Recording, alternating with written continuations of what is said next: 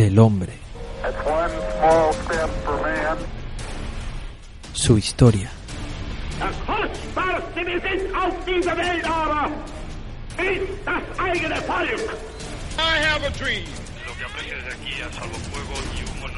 La, otra torre, aventura. La otra torre, ha impactado en la otra torre. Esta epopeya que tenemos delante la van a escribir las masas hambrientas de indios. Historia deconstruida.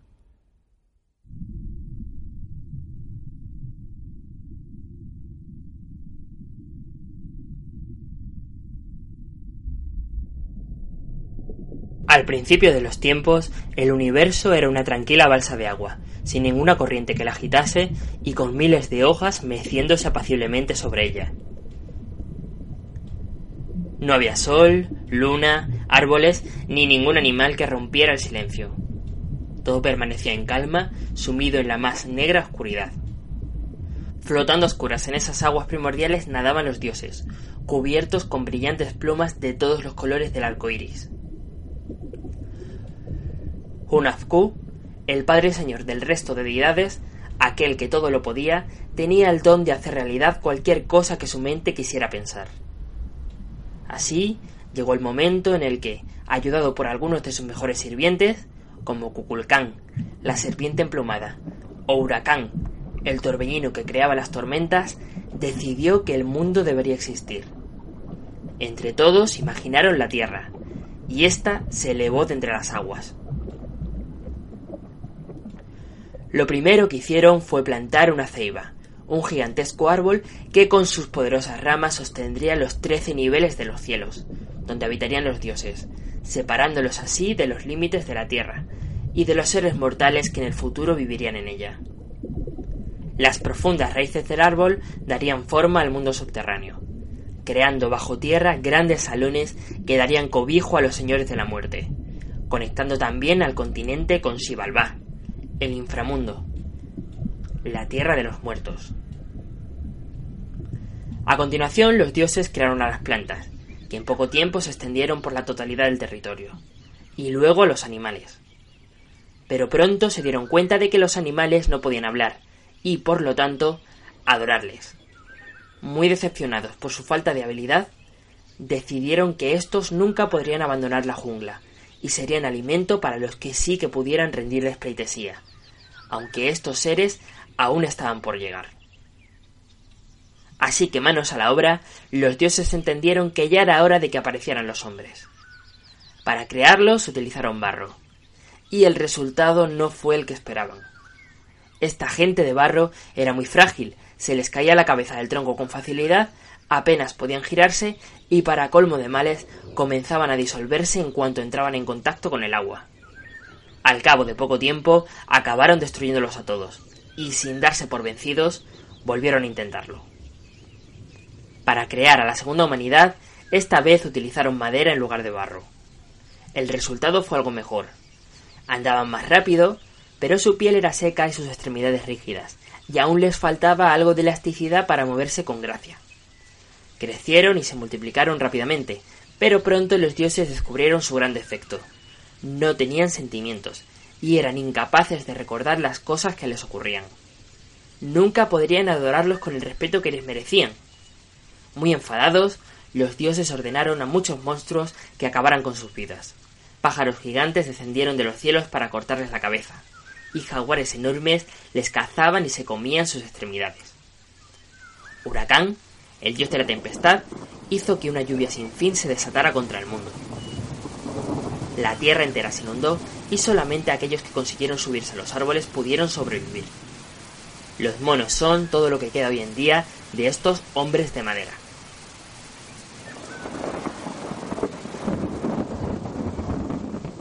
El tiempo pasó y aunque fueron creando cosas maravillosas como las estrellas, la luna y el sol, los dioses seguían pensando que el mundo se encontraba vacío sin nadie que pudiera apreciar todos los esfuerzos que habían hecho y que pudiera llevar la cuenta de los días y de las noches que iban transcurriendo a lo largo del tiempo. Para asegurarse de que esta vez las cosas saldrían perfectamente, se comendó a cuatro poderosos y sabios animales, el zorro, el cuervo, el loro y el coyote, una importante misión, deberían encontrar el lugar perfecto en el que habría de nacer el hombre definitivo y además tendrían que aconsejarles sobre qué materiales usar para su creación. Al cabo de mucho tiempo de buscar, encontraron el sitio y les entregaron lo que ellos pensaban que era el material perfecto. Y como veremos, no se equivocaron en nada. Depositaron en el suelo una mazorca de maíz.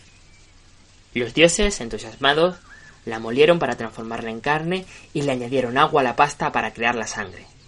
El hombre moderno, nosotros, nacimos.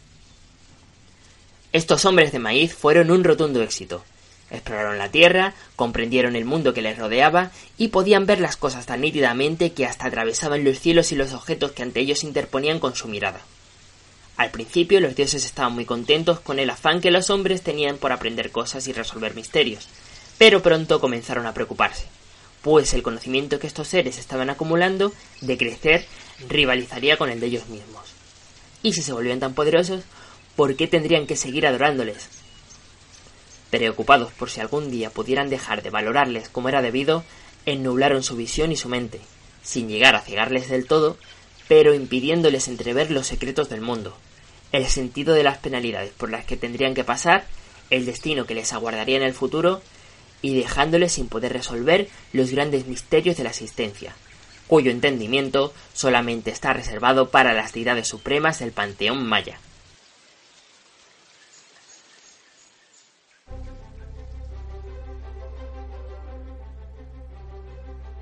Bueno, ¿os ha gustado este mini resumen de la mitología maya? Seguro que muchos de vosotros no lo habíais escuchado nunca. Con ellos ocurre algo muy parecido a todo lo que proviene de las fronteras por debajo de Estados Unidos, que, obviamente sin generalizar, conocemos muy poco sobre las culturas milenarias que nacieron allí, que en su punto álgido llegaron a rivalizar culturalmente con lo que pudo ser la Grecia clásica o el Egipto de los faraones sin ningún tipo de complejos. Así que hoy, en el sexto episodio del podcast Historia deconstruida, vamos a tratar de paliar un poco ese problema en la medida de lo que podamos. Sacad vuestras mejores pieles de jaguar del armario, afilad bien el cuchillo de obsidiana y tened a mano un buen calendario lunar porque nos vamos de viaje al año 1800 a.C. Nada menos que internarnos en las peligrosas selvas tropicales de América Central. ¿Preparados? Pues comenzamos. Lo primero que vamos a explicar es cómo y por qué todas las civilizaciones y culturas que nacen en el continente americano se han desarrollado al margen de las demás, como si pertenecieran a un planeta diferente. Por supuesto que este aislamiento es consecuencia de la barrera oceánica que los separa del resto del mundo. Aunque hubo contactos puntuales con algunos pueblos nórdicos que llegaron a instalarse temporalmente en lo que hoy sería la costa canadiense y el norte de los Estados Unidos, estos ni explotaron el descubrimiento ni tuvieron conciencia nunca de lo hallado. No es hasta 1492 cuando llegan los españoles e inician la colonización e integración de esos territorios a la corona, cuando empieza a romperse esa soledad que ya duraba varios milenios y se establecen lazos de intercambio cultural con Occidente. Año 1492.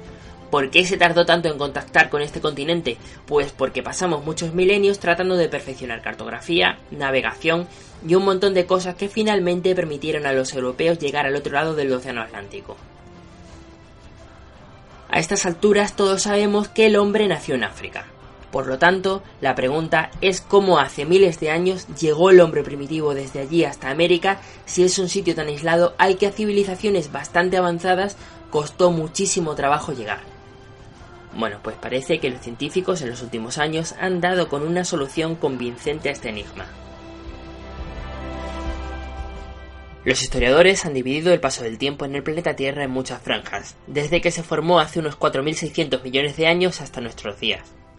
Al último de estos periodos, que es donde aparece el Homo sapiens y se expande por el mundo, lo llamamos cuaternario. Bien, pues el cuaternario se caracteriza por ir alternando épocas en las que la temperatura descendía bruscamente provocando glaciaciones y épocas más cálidas en las que el clima se normalizaba. Nos vamos a ir a la última glaciación de todas, que comenzó hace 100.000 años y terminó prácticamente desde ayer, en el 12.000 a.C. Tantos milenios de frío intenso prolongado tienen como consecuencia el descenso de los grandes glaciares, que abandonan los casquetes polares y cubren de hielo grandes masas continentales localizadas en las zonas cercanas a los trópicos terrestres. En los peores años, los glaciares ocuparon las Islas Británicas, la mitad oriental de Francia, Islandia o Canadá. La acumulación de tanto hielo provoca la disminución de la reserva acuífera del mundo, lo que quiere decir que el agua pasa de estar en los océanos a los glaciares. La principal consecuencia de todo ello es el descenso del nivel del mar, que llega a situarse unos 120 metros por debajo con respecto a los niveles actuales. La orografía de la Tierra, por lo tanto, era muy diferente a la de hoy. África y Europa se unen por multitud de pasos. El archipiélago japonés y Corea estaban juntos.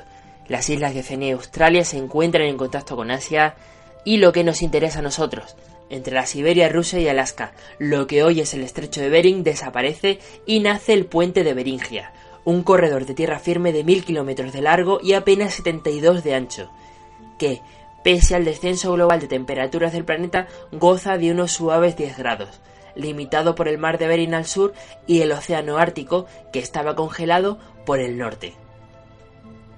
Este puente de Bering se mantuvo abierto durante 19.000 años, tiempo suficiente para que la humanidad se desplazara a esta zona desde el norte de Asia. El problema es que esto situaría a nuestros antepasados en el norte de lo que hoy es Canadá, y desde allí hasta casi la mitad de Norteamérica el hielo lo cubría todo, haciendo impracticable cualquier viaje. Pero recientemente se ha descubierto que hace 14.000 años, cuando ya estaba terminando la glaciación, y como consecuencia de la actividad geológica bajo dos grandes placas tectónicas, aparece un pequeño corredor libre de hielo, de tan solo 25 kilómetros de ancho, que comunicarían Beringia con las zonas más cálidas del sur americano. Este corredor pudo estar habilitado durante unos pocos cientos de años, y es probable que pueblos aventureros, o quizá desesperados, se adentrasen en él rumbo a lo desconocido, colonizando con el tiempo el resto del continente. Fue además un viaje sin retorno, porque en el 12.000 antes de nuestra era suben las temperaturas, los glaciares se derriten y el puente de Bering, por donde habían venido, desaparece de nuevo bajo las aguas. Perfecto. Parece que tenemos una explicación lógica de cómo el hombre llegó aquí desde África hace tanto tiempo. ¿Todo solucionado? Pues no. Hay muchas evidencias que van en contra de esta teoría. En primer lugar, no parece nada lógico que si el hombre primero llega por el norte y termina colonizando el sur, hayamos encontrado restos arqueológicos, pero muy de lejos más antiguos en América del Sur que en el norte.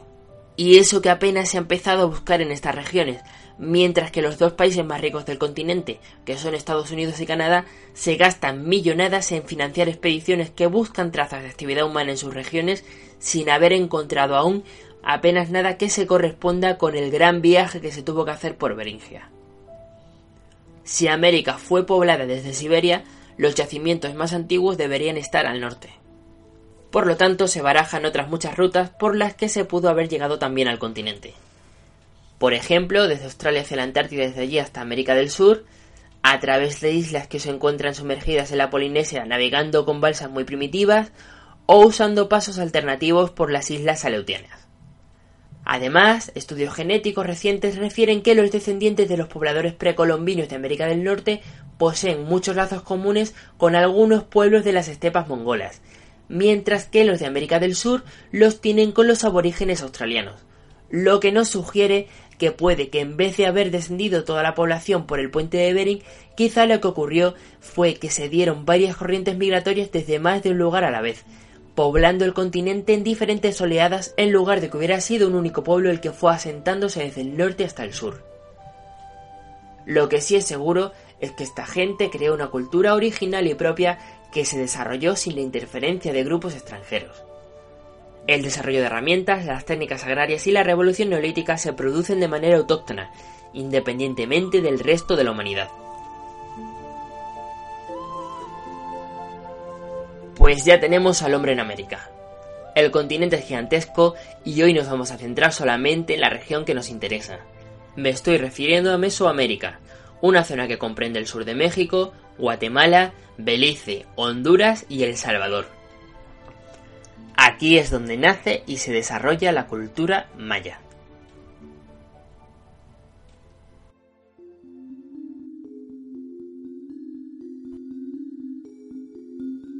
El origen de los mayas hay que buscarlos en la civilización que les precedió y de la que heredaron su tecnología y adoptaron muchas de sus costumbres, los olmecas.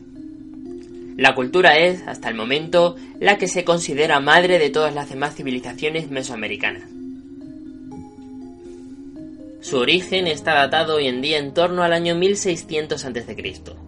Os tengo que avisar que el problema con todos estos pueblos es que hasta hace muy poco tiempo no se sabía ni que algunos de ellos existían. Los presupuestos de los países donde están las ruinas de sus asentamientos tienen otras prioridades más urgentes y no se destina a investigación todo lo que deseáramos, pero poco a poco van saliendo datos y los yacimientos van arrojando algo de luz, por lo que puede que lo que comentamos ahora no tenga validez dentro de algunos años. Sabemos que hace unos 3.500 años algunas tribus cazadoras recolectoras se asientan en las orillas del río Coatzacoalcos, que está cerca del Golfo de México. El río les proporciona transporte, alimento y las tierras colindantes, muy fértiles pues eran ricas en material fluvial, permitieron el desarrollo de técnicas agrícolas que propiciaron el crecimiento de la población. Cuando su número creció lo suficiente, los pueblos dieron paso a las primeras ciudades olmecas, donde prospera una clase dirigente que comienza a demandar productos de lujo, lo que va a dar lugar al desarrollo del arte, apareciendo joyas talladas a partir de minerales preciosos como pueden ser el jade, el cuarzo o la madreperla. Sin duda, su manifestación artística más famosa y que seguro que todos habéis visto en alguna ocasión son las enormes cabezas de piedra de basalto, algunas de hasta 3 metros de altura y que llegan a pesar varias toneladas. No se sabe de dónde vino esta gente, pero sí que desarrollaron un intenso comercio con otras civilizaciones de su época.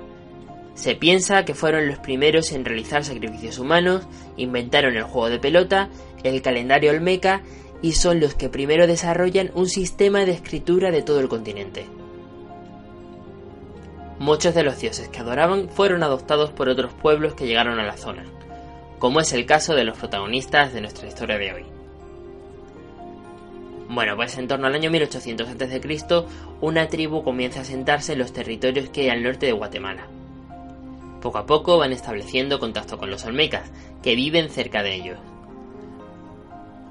Conviven juntos y aprenden sus costumbres, pero gradualmente, en un proceso que dura varios cientos de años, van ocupando el nicho que estos dejan cuando su civilización, por causas desconocidas, desaparece.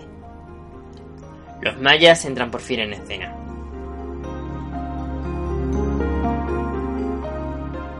Para poder estudiar el desarrollo del pueblo maya se ha dividido su historia en tres periodos, preclásico, clásico y posclásico.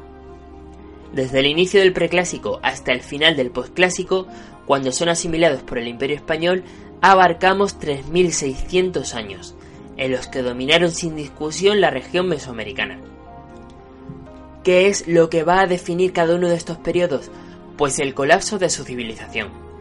Esto significa que hubo tres momentos a lo largo de su historia en la que la población abandonó las ciudades, volvieron a las montañas o a la selva y tras mucho esfuerzo se recuperó para volver a empezar desde el principio en otras regiones distintas. Lógicamente, mientras más nos acercamos en el tiempo, más evidencias arqueológicas encontramos y más cosas sabemos. El periodo preclásico, por ejemplo, es el más desconocido de todos. Se sabe que hace 4.000 años, como apuntamos antes, tribus nómadas se asientan en la parte sur de Mesoamérica.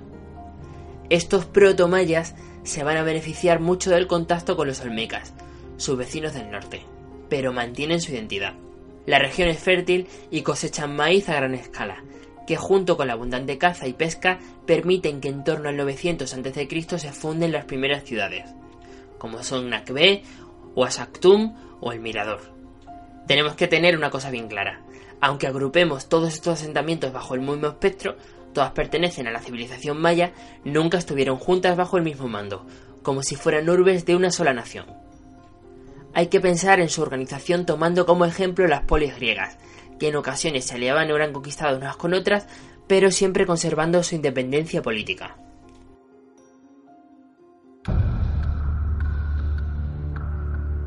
En estos primeros siglos las ciudades se van jerarquizando, prosperan y la sociedad se hace cada vez más compleja. Los orfebres mayas de la época preclásica crean auténticas obras de arte. Dominan el trabajo del jade y la obsidiana, y cubren de oro y otros materiales preciosos las estancias de los palacios de los nobles.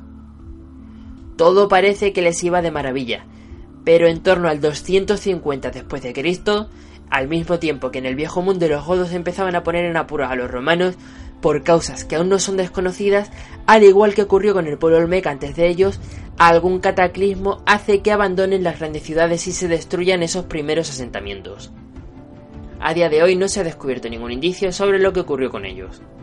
Termina la época preclásica y comienza el periodo clásico, mucho más interesante y que se prolonga durante 700 años, en el que el pueblo maya alcanza su máximo esplendor. Después de que ocurriera ese desconocido gran desastre, los centros de poder se desplazan ligeramente hacia el norte. En esta época, dos asentamientos destacan muy por encima del resto.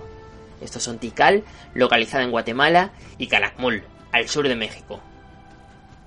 El imaginario colectivo nos ha creado una visión de los mayas bastante distinta de la que, según los datos que nos van proporcionando los arqueólogos, realmente tuvieron. A la gente se le viene a la cabeza que los pueblos estaban formados por élites que apadrinaban astrónomos, científicos y artesanos dedicados al perfeccionamiento de sus ciudades y que pasaban los días dedicados al estudio de los cielos mientras que el rey gobernaba justamente a un campesinado que se encargaba de alimentar al núcleo urbano, viviendo todos ellos alegremente en un ambiente de paz y prosperidad que no se alteró hasta que llegaron los conquistadores españoles. Pues no, esa imagen tan bucólica parece ser que estuvo muy alejada de la realidad. La clave para entender esto es que hasta hace muy poco tiempo no se ha invertido dinero en explorar los yacimientos y casi toda la información que teníamos provenía de mitos y leyendas que, en ocasiones de un modo interesado, idealizaban una época más próspera en la que el pueblo maya creció independiente, saludable y poderoso, sin injerencias impuestas por otras naciones. Ahora, todos los años, la ciencia nos aporta datos que reescriben lo que hasta entonces se daba por cierto. Por poner un ejemplo, los glifos que adornan las pirámides y los demás monumentos no comienzan a ser descifrados hasta casi los años 90. Bien, pues resulta que efectivamente, muy lejos de ese mundo armonioso y casi perfecto, parece que en realidad las ciudades estuvieron en un estado de guerra perpetua unas con otras prácticamente de manera ininterrumpida durante todo el tiempo que estuvieron funcionando. De vez en cuando, un rey lograba someter a alguna ciudad vecina que le debería servir en concepto de vasallo durante algunos años hasta que lograba rebelarse o era conquistada por otra ciudad más poderosa. Comprender esta violenta manera de vivir en el que uno nace, crece y muere en un estado de alarma continuo en el que se desarrolla la civilización durante tanto tiempo es fundamental para entender la manera en la que la sociedad entendía su existencia o el porqué de la forma en la que arquitectónicamente se organizan sus ciudades. La sociedad maya estaba muy estratificada y era casi imposible que pudiera subir de escalafón. Si tu padre era campesino, tú ibas a morir labrando los mismos campos que trabajó tu abuelo. Por encima de todos estaba el rey y las familias nobles. Después encontramos una clase media formada por los artesanos, mercaderes, los sacerdotes y los guerreros. Por debajo de todos ellos están los campesinos, los obreros y demás integrantes de otras profesiones que implicaban un trabajo físico muy exigente. Tu experiencia vital, por tanto, como en las demás civilizaciones, era muy diferente si pertenecías a uno u a otro grupo. Los campesinos llevaban una vida muy difícil en la que se mataban a trabajar todos los días, pero si los comparamos con sus homólogos europeos o asiáticos, no pasaban tantas penurias como ellos. Siempre solían tener alimentos que llevarse a la boca y se puede decir que aunque disfrutaban de una existencia sencilla, no eran en absoluto infelices. Los mayas desarrollaban técnicas que les permiten explotar una agricultura superintensiva que logra alimentar tanto a las familias productoras como al resto de la sociedad con los excedentes que cosechaban cada año. El producto en torno al cual giraba toda su dieta era el maíz. Pero, curiosamente, no lo plantaban solo. Descubrieron que si lo sembraban junto con semillas de calabaza y de judías, los tres cultivos se complementaban de tal forma que el rendimiento era mucho mayor que si los plantaban por separado. Recientemente se ha descubierto que también aprovechaban las raíces de la yuca, que aportaría también gran cantidad de calorías a la dieta. Otros productos que tomaban de vez en cuando eran las patatas, algunas especies de pimientos picantes, tomates, ajos o cebollas. Usando técnicas de cultivos en terraza cuando los asentamientos se encontraban en terrenos montañosos o levantando camas de tierra por encima de lugares asentados cerca de pantanos, consiguieron terreno suficiente que al ser explotados de un modo tan eficaz se explica que se pudiera sustentar a las masas de población que en el caso de ciudades como Tikal, en su punto álgido, llegaron a sumar más de 450.000 habitantes. Una familia de agricultores se levantaba al amanecer. Despertaban todos juntos después de haber dormido sobre esterillas en la casa comunal, donde todos los miembros de la familia convivían en la misma habitación. Desayunaban una pasta que se conseguía mezclando el maíz molido con agua, a la que añadían miel o guindillas para darle un poco de más sabor. Mientras las mujeres se quedaban en casa cuidando de los niños, moliendo maíz, cocinando y tejiendo vestidos, los hombres, acompañados de sus hijos mayores, pasarían el día en los campos de cultivo.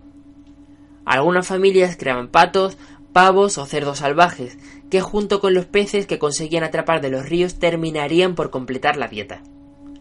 La vida, pues, transcurría tranquila durante los meses en los que se dedicaban a la recolección.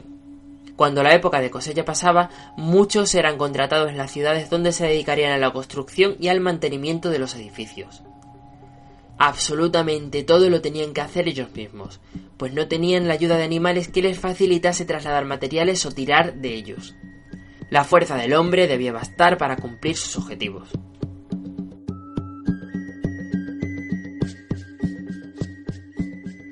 Contrastando con la dura vida del obrero o el campesino tenemos la de la clase gobernante, los nobles. En la sociedad maya, este reducidísimo estrato social autojustificaba su existencia ligando su estatus al mundo religioso. Ellos eran los intermediarios entre los dioses y el resto del pueblo, siendo el rey de cada ciudad la persona más próxima a las deidades, capaz de comunicarse directamente con ellos. Ocupaban los cargos más importantes, comandaban el ejército, recaudaban impuestos, juzgaban las disputas de sus súbditos, gobernaban pequeños poblados y se podían ordenar como sacerdotes o escribas. Para agradecer a los dioses su privilegiada posición, tenían que hacer continuamente sacrificios de sangre. Esto es que se perforaban las orejas, los labios o los genitales con espinas de arbusto muy afiladas. Consideraban que poder realizar estas mutilaciones eran todo un honor y en muchas ocasiones recogían la sangre de las heridas que se provocaban en hojas de papel que luego quemarían a modo de ofrendas en ceremonias importantes. Solamente podías pertenecer a este estrato si nacías en él. La distancia que marcaban con el resto de la sociedad era tan grande que estaba prohibido, bajo pena de muerte, que nadie llevara ningún tipo de ropa o de adorno que pudiera confundir y hacer pensar que tenías algo que ver con alguna familia importante. Les encantaba vestirse con joyas, adornar sus trajes de algodón con plumas de colores muy vivos y calzar refinadas sandalias. Su dieta, sin embargo, era muy parecida a la de los campesinos, pero por supuesto se podían permitir comer más carne e incluso beber casi a diario alguna taza de chocolate.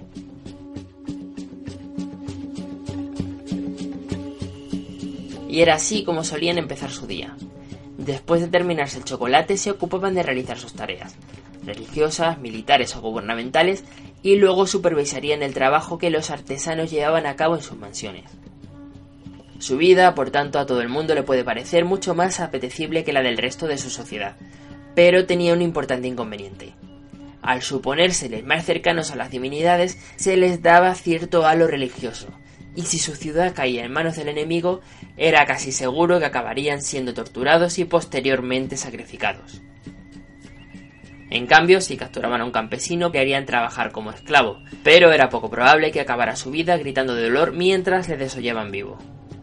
Y como hemos dicho antes, y veremos ahora mismo, en un mundo en el que las ciudades batallaban entre ellas de manera constante, si naciste noble, era bastante probable que tarde o temprano algún pariente tuyo terminara así.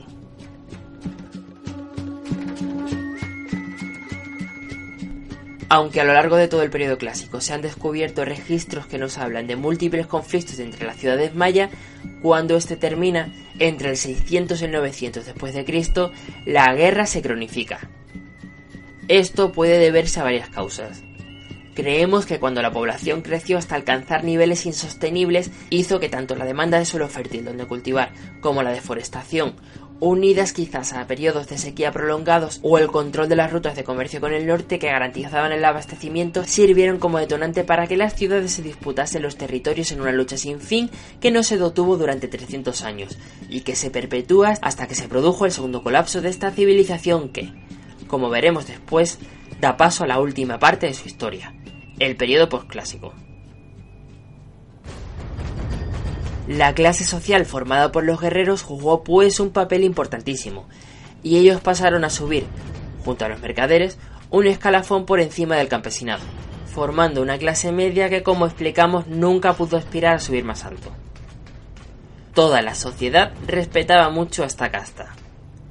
El poder de un rey dependía del número de guerreros que le apoyasen y esto se traducía en un aumento de su calidad de vida por encima del resto de la sociedad. Muchos, por lo tanto, querían pertenecer a ella. Que tu padre fuera parte de esta casta garantizaba tu acceso si al crecer mostrabas las aptitudes adecuadas. Pero si eras un simple campesino que no descendía de ningún guerrero, lo tenías bastante más complicado si querías pasar a formar parte de las huestes de tu ciudad de manera permanente. Normalmente se luchaba cuando terminaba la temporada de recolección. Si por algún motivo era necesaria la movilización del campesinado o si te apuntabas a alguna expedición contra territorio enemigo y demostrabas un valor excepcional, o matabas y capturabas a muchos adversarios, quizás se te permitiera pasar a formar parte del ejército de manera permanente. Pero al no haber sido hijo de guerrero, lo que nunca podrías conseguir es subir de rango militar. La buena noticia es que si tenías un hijo, él sí que podría subir puestos en el escalafón, puesto que sí que sería descendiente de guerreros. Todos debían entrenar a diario y ser muy buenos en su trabajo. La amenaza de sufrir un ataque, como hemos dicho, era continua y si no estabas en forma las probabilidades de salir mal parado eran muy elevadas. Como los mayas no utilizaban el metal, sus armas eran más primitivas que las de sus coetáneos de Eurasia, pero no por ello menos efectivas. A larga distancia usaban arcos, jabalinas, cerbatanas y lanzas. Para el brutal combate cuerpo a cuerpo, que al final siempre decidía el resultado de las batallas, tenían pesadas mazas de piedra, cuchillos de sílex y otras armas más raras como el terrible Macowid, una mortífera espada de madera con lascas de obsidiana incrustadas en el lateral. Para defenderse contaban con largos y flexibles escudos y protegían su cuerpo con ligeras armaduras de algodón endurecido en sal, muy transpirable y adecuada para el clima tan húmedo y la movilidad que requería el combate. Los guerreros más importantes las adornaban con plumas y disponían de elementos adicionales de protección como espinilleras en brazos de cuero curtido o pectorales hechos de caparazones de concha de tortuga que engalanaban con piedras preciosas. De todos modos, la tendencia es a pensar que la guerra era un asunto reservado para solucionar los conflictos entre las élites de las distintas ciudades, y en raros casos afectaban a la población general. Lo normal era que los ejércitos profesionales se enfrentaran entre ellos y el bando ganador obtuviera el control del asentamiento y volviera a casa con los enemigos capturados y la buena noticia de haber aumentado la influencia de su señor, dejando en paz a los campesinos. En ocasiones se hacían partidas contra asentamientos más aislados con el objetivo de capturar esclavos, pero esto era más raro. Salvo en el caso de que se intentara conquistar una gran ciudad, no se movilizaba toda la población. Vamos a intentar hacer un ejercicio de imaginación y a pensar cómo sería una de las muchas batallas que se dieron en este periodo de tiempo tan violento.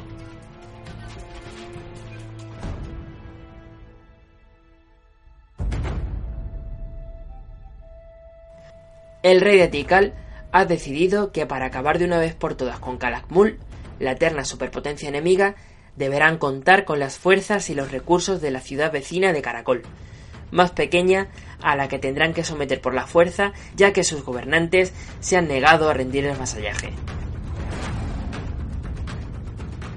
Cuando los sacerdotes deciden la fecha más propicia para atacar, reúnen su ejército al amanecer en la gran plaza de la ciudad. Son una partida grande, unos mil guerreros. Cada soldado forma detrás del estandarte de su unidad.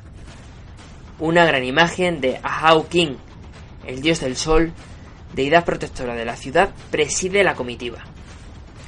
Liderados por su general, el Nacón, un primo hermano del rey, inician una marcha que les llevará durante dos días a las puertas del enemigo usando senderos que los exploradores han abierto semanas atrás para que pudieran pasar por la impenetrable selva. Llegan de noche al objetivo, pero no atacan. Los mayas solamente guerrean cuando los alumbra el sol. Las batallas siempre se paraban al atardecer y tras una especie de tregua religiosa se reanudaban al día siguiente. Nuestros guerreros son muchos y cuando se acercan a la ciudad son detectados fácilmente por el enemigo, que reúne también a sus fuerzas. El monarca local, muy nervioso, ha movilizado un gran número de campesinos, que muertos de miedo esperan a que se haga de día. Si el ejército enemigo logra capturarle, intuye que no le espera nada bueno. En unas horas todo estará decidido. Con los primeros rayos del sol, los guerreros se movilizan. El Nacón les bendice. Es el general, pero como todo está impregnado en un misticismo religioso, también tiene que asumir el papel de sumo sacerdote de aquella partida. En casa han hecho grandes ofrendas a los dioses y estos sin duda estarán hoy de su parte.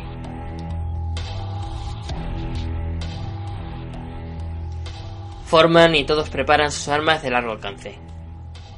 Las unidades de Tikal se posicionan unas contra otras mientras avanzan hacia el enemigo. Cuando éste se encuentra a distancia de tiro, ¡fuego! Cientos de saetas, lanzas y letales flechas con puntas de obsidiana acaban con decenas de soldados a uno y otro lado. Pero nadie se detiene. Se rompen las formaciones y da comienzo un sangriento combate cuerpo a cuerpo en el que cada guerrero luchará de manera individual. La violencia es brutal. Aparte de contar con un mayor número de tropas, por si fuera poco, nuestra ciudad es más poderosa y ha conseguido reunir a muchos solcates, paladines que se han destacado muchas veces en conflictos pasados. Tienen el pelo rasurado a modo de cresta que tiñen de un color amarillo chillón y han pintado todo su cuerpo de negro. Su imagen es aterradora. Las mazas funcionan de maravilla y comienzan a romper brazos, piernas y cráneos. Las hachas, lanzas y cuchillos de obsidiana tampoco se quedan cortos y mutilan extremidades por doquier. En la selva, cada herida será un foco potencial de infección y prácticamente una sentencia de muerte. Van pasando los minutos y finalmente parece que la batalla se decanta del lado de las fuerzas ticaleñas. Poco después, todo termina cuando unos valientes lanzan grandes nidos de avispas sobre las zonas donde aún resistían los defensores, acabando con las últimas bolsas de resistencia. El ataque ha sido un éxito. La familia real es capturada por completo. Serán llevados de vuelta como rehenes junto con cientos de campesinos que fueron apresados tras la batalla y los soldados enemigos que sobrevivieron al combate. Las cabezas de los que murieron luchando se cortan y se atan en los cinturones de los guerreros que acabaron con ellos, a modo de trofeo. A los campesinos les espera casi con toda seguridad una vida corta llena de penurias sirviendo como mano de obra esclava en su nuevo hogar. A los guerreros y a los nobles capturados les aguarda un destino mucho peor. No inmediatamente, sino a lo largo de los siguientes meses o incluso años, irán siendo sacrificados en multitud de ritos en los que se dará las gracias a los dioses por la victoria obtenida y se pedirá para que en el futuro las cosas les vaya mejor a su pueblo. El conflicto contra su gran rival, la ciudad de Calakmul, sin embargo, está aún muy lejos de terminar.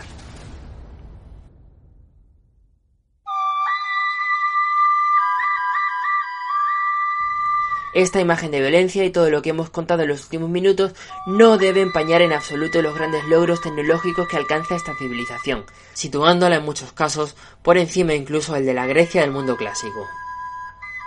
Cuando pensamos en ellos, lo primero que se nos viene a la cabeza, por ejemplo, es su calendario. Vamos a hablar un poco de él. Para conseguir realizarlo se necesitó manejar una cantidad de conocimientos tanto matemáticos como astrológicos impresionantes. Los mayas en realidad utilizaron dos calendarios. Zolkin, el calendario sagrado, y Haaz, el calendario solar.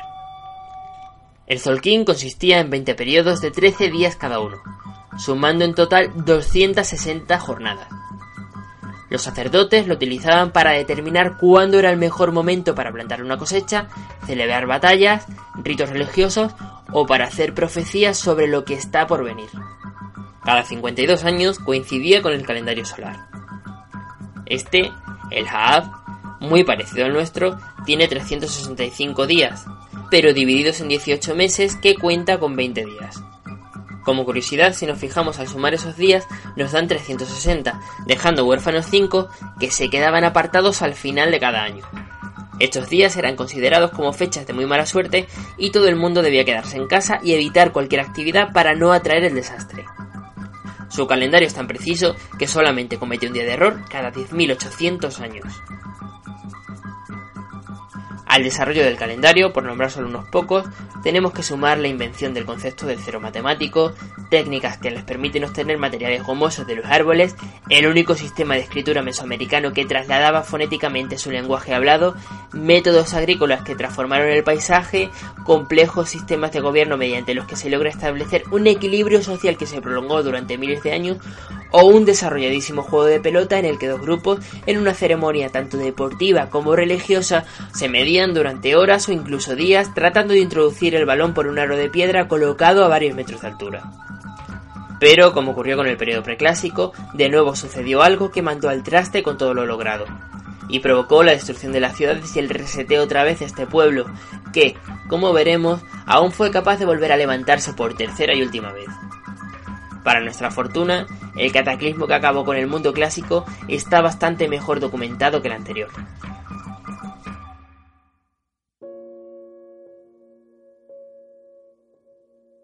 Estudiando lo ocurrido con otras civilizaciones que también terminaron por morder el polvo, como los romanos, parece ser que no fue una sola causa, sino un cúmulo de circunstancias nefastas las que acabaron por precipitar la segunda caída del pueblo maya. ¿Qué fue lo que causó el colapso? Puede ser que un aumento exponencial de la población condujera a que se hiciera un uso súper intensivo del terreno cultivable disponible. Como vimos antes, la degradación del suelo provoca una disminución de los recursos disponibles que obligó a las ciudades a entablar una guerra constante entre ellas con el único objetivo de garantizar la supervivencia de sus habitantes. Esta lucha ininterrumpida tuvo que terminar hastiando a la población, que además a esas alturas estaría bastante malnutrida. Las hambrunas, vivir bajo un clima de peligro diario y el hartazgo provocado por la no mejoría de la situación dieron pie a que se formara un caldo de cultivo en el que las masas perdieron la fe en la élite dirigente. Tuvo que haber golpes de Estado, revueltas, y si a ello le sumamos sequías, huracanes, erupciones volcánicas u otros desastres naturales, puede que obtengamos la respuesta ante lo que ocurrió. Sea lo que fuere, es muy probable que las actuales prospecciones arqueológicas arrojen pronto algo de luz ante este misterio. Los niveles de población disminuyeron muchísimo. En muy poco tiempo murieron o desaparecieron millones de personas. Los que quedaron se fueron asentando aún un poco más al norte, en la península de Yucatán, en México. Comienza así la época posclásica, que abarcará desde el año 900 hasta la llegada de los conquistadores españoles en el siglo XVI. Pese a lo ocurrido, la civilización no llegó a desaparecer nunca del todo. Las ciudades sureñas se abandonan, pero gradualmente se van fundando otras. Estas nuevas urbes, sin embargo, tenían que superar dificultades que las anteriores no tuvieron que enfrentar. Se cambió la húmeda selva tropical del sur por el clima mucho más seco de Yucatán. La solución del problema se consigue gracias a la explotación de los cenotes. Los cenotes, para el que no lo sepa, son unos bellísimos y en muchos casos gigantescos pozos de agua dulce formados por la erosión continua de ríos subterráneos sobre la piedra caliza, creando cuevas cuyo techo, con el tiempo, acaba por desprenderse. Si queréis haceros una idea de lo que realmente son, buscad fotos por internet. Todos los asentamientos que se crean en esta zona se construyen alrededor de los cenotes, siendo estos la principal fuente de agua potable con la que contarían, permitiendo a los mayas, con el tiempo, volver a prosperar de nuevo. Ejemplo de ello son las ciudades de Chichen Itza, que es la más importante de este tiempo, Uxmal o Mayapán. Los mayas de la época posclásica se vieron influenciados por otras culturas venidas del norte de México, especialmente de los toltecas, que emigraron de sus tierras tras la caída de Teotihuacán. Con el tiempo adoptaron algunas de sus costumbres, construyeron monumentos parecidos a los de sus vecinos y mezclaron sus dioses con los venidos de fuera. Aunque seguía siendo un elemento importante, la religión en esta última etapa se aparta del endiosamiento de la clase sacerdotal o del rey y se comienza a dar más importancia a todo lo que está relacionado con el mundo acuático, puesto que la aridez del terreno convertía el agua en un elemento clave para la supervivencia. Chaak, el dios de la lluvia, pasa a ser una de las deidades más importantes. Su misticismo se adapta también a las nuevas circunstancias. Los cenotes se convierten en lugares sagrados. Piensan que al infierno, Xibalbá, el mundo de los muertos donde habitan los demonios, se accede a través de las corrientes subterráneas que hay debajo del agua. Seres mitológicos como Sukan, la serpiente de agua, hacen guardia bajo la superficie para mantener este reino fuera del alcance de los mortales. En ellos se depositan objetos preciosos como cascabeles, estatuillas de oro o joyas a modo de ofrenda y se realizan sacrificios para mantener contentos a los dioses. Hasta hace poco tiempo la tradición contaba que a estos pozos se lanzaban doncellas vírgenes que deberían comunicarse con los dioses del infierno cuando llegaran al fondo del cenote y pedirles algún favor para su pueblo. Pero las prospecciones y expediciones arqueológicas subacuáticas revelan una realidad bastante más cruda y menos idealizada. Se sabe ahora que aunque se acabó con la vida de gente de todas las edades, la mayoría de las víctimas de estos sacrificios fueron niños con edades comprendidas entre los 7 y los 12 años. La práctica más común consistía en que la persona que iba a morir era pintada de azul para después ser atada y movilizada en el gran altar de la ciudad. Entonces llegaba el sumo sacerdote que, usando un cuchillo de piedra muy afilada, abría una incisión justo debajo de la parrilla costal del emitoras izquierdo y, mientras el reo seguía vivo, metía con fuerza su mano dentro de la herida para finalmente arrancarle el corazón. Se ha comprobado también, a partir de marcas de los pies y las muñecas de los esqueletos encontrados en el fondo de algunos cenotes, que tampoco era extraño que, estando viva, la pobre víctima fuera desollada arrancándole la piel a tiras antes de tirarla al pozo. Otras formas de sacrificio consistían en decapitaciones, muerte a flechazos, despeñamientos desde lugares elevados o, en época de sequías, lanzar directamente al pozo a los prisioneros para que al cabo de algunos minutos terminasen por fallecer ahogados. Esta última etapa de los mayas finalmente termina después de 600 años de desarrollo, cuando el recién creado imperio español pone sus ojos en Mesoamérica.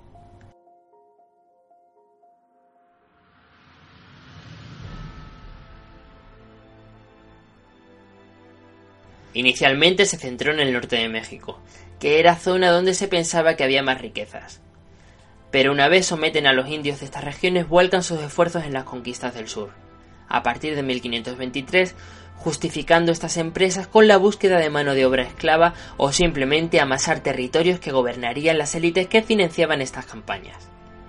Bajo el mando de generales como Hernán Cortés, Pedro de Alvarado, Francisco de Montejo, que además contaban con la ayuda de miles de guerreros indígenas venidos de las regiones del norte, los mayas no tuvieron nunca ninguna oportunidad real de victoria, lo que no les quita ningún mérito porque desde el primer momento se mostraron belicosos con el extranjero y nunca estuvieron dispuestos a bajar la cabeza para aceptar llevar una vida de servidumbre.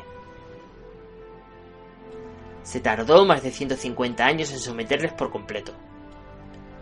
Mientras iban cayendo sus ciudades, decenas de miles de refugiados se dispersaban al interior de la selva o iban a otros enclaves, aún seguros desde el que volver a poner resistencia. En 1667 caía Tayasal, en la actual Guatemala, una ciudad muy fortificada construida en una isla que se encontraba en medio de un lago, y último bastión independiente maya. A partir de entonces la población es asimilada y pasa a formar parte del imperio. Pero su identidad y el orgullo por pertenecer a este milenario, sabio y valiente pueblo ha perdurado hasta la actualidad. Los descendientes de los mayas siguen entre nosotros, Muchas de sus costumbres, tradiciones y lenguas han sobrevivido al paso del tiempo y son practicadas por más de 7 millones de personas que siguen habitando en sus territorios ancestrales, repartidos por países como El Salvador, Guatemala, Honduras, Belice o el sur de México. Algunas tribus han conseguido mantenerse apartadas del mundo moderno, como por ejemplo es el caso de los lancadones, quienes desde hace milenios habitan en la selva tropical de Chiapas. Se negaron a tomar al cristianismo como religión, continúan practicando muchos de sus ritos milenarios e incluso seguían cazando para alimentarse con arcos y flechas en la década de los 50. En muchos poblados aún existe la figura del sacerdote que se encarga de llevar la cuenta de sus calendarios y de realizar rituales religiosos tanto por peticiones a nivel individual como en antiguas festividades colectivas. A todos nos suenan los nombres de algunos de los embajadores que representan a los mayas por todo el mundo, como es el caso del Premio Nobel de la Paz Rigoberta Menchú o el popular cantante mexicano Armando Manzanero. Los retos a los que hoy tienen que enfrentarse no son pocos. La deforestación, las guerras civiles y la necesidad de adaptar estilos de vida occidentalizados en un intento por dejar atrás la pobreza y la marginalidad a la que muchos lugares se ven sometidos ponen en peligro la supervivencia de este pueblo. Pero la determinación con la que se aferran a sus creencias y el amor que procesan a las comunidades con las que pertenecen nos permite, para enriquecimiento de todo el planeta, mirar con futuro su optimismo. Que la aventura de los mayas continúe durante muchos milenios más. Kaishitek. Hasta la próxima.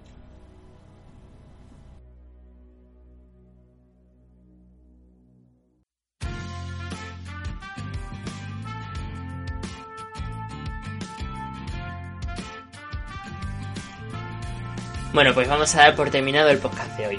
Espero que os haya resultado entretenido y no os hayáis dormido escuchándolo. He elegido este tema porque hace poco tuve la oportunidad de visitar algunas de las ruinas de las ciudades maya en México. Y tengo que decir que me impresionaron un montón. Si os presenta la oportunidad de viajar allí, os lo recomiendo mucho. Como siempre, recordaros que podéis escribirme para dejar vuestra opinión sobre los audios que voy subiendo a la página del podcast Historia de Construida en el portal de iVoox, iTunes, Facebook o en Twitter. Muchas gracias por todos los que me mandáis, los leo absolutamente todos. La verdad es que estoy muy contento con la acogida que van teniendo estos archivos sonoros. Se nota que muchos de vosotros os estáis incorporando al feedback últimamente y las descargas no paran de subir.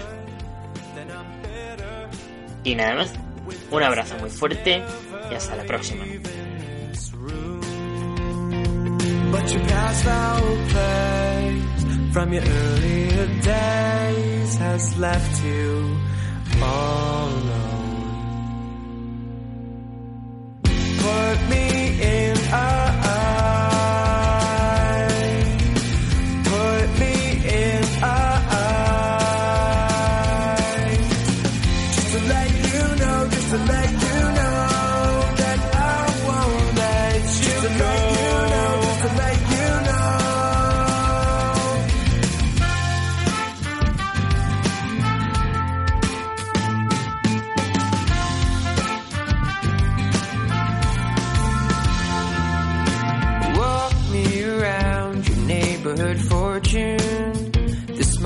small we go through are bigger than they seem.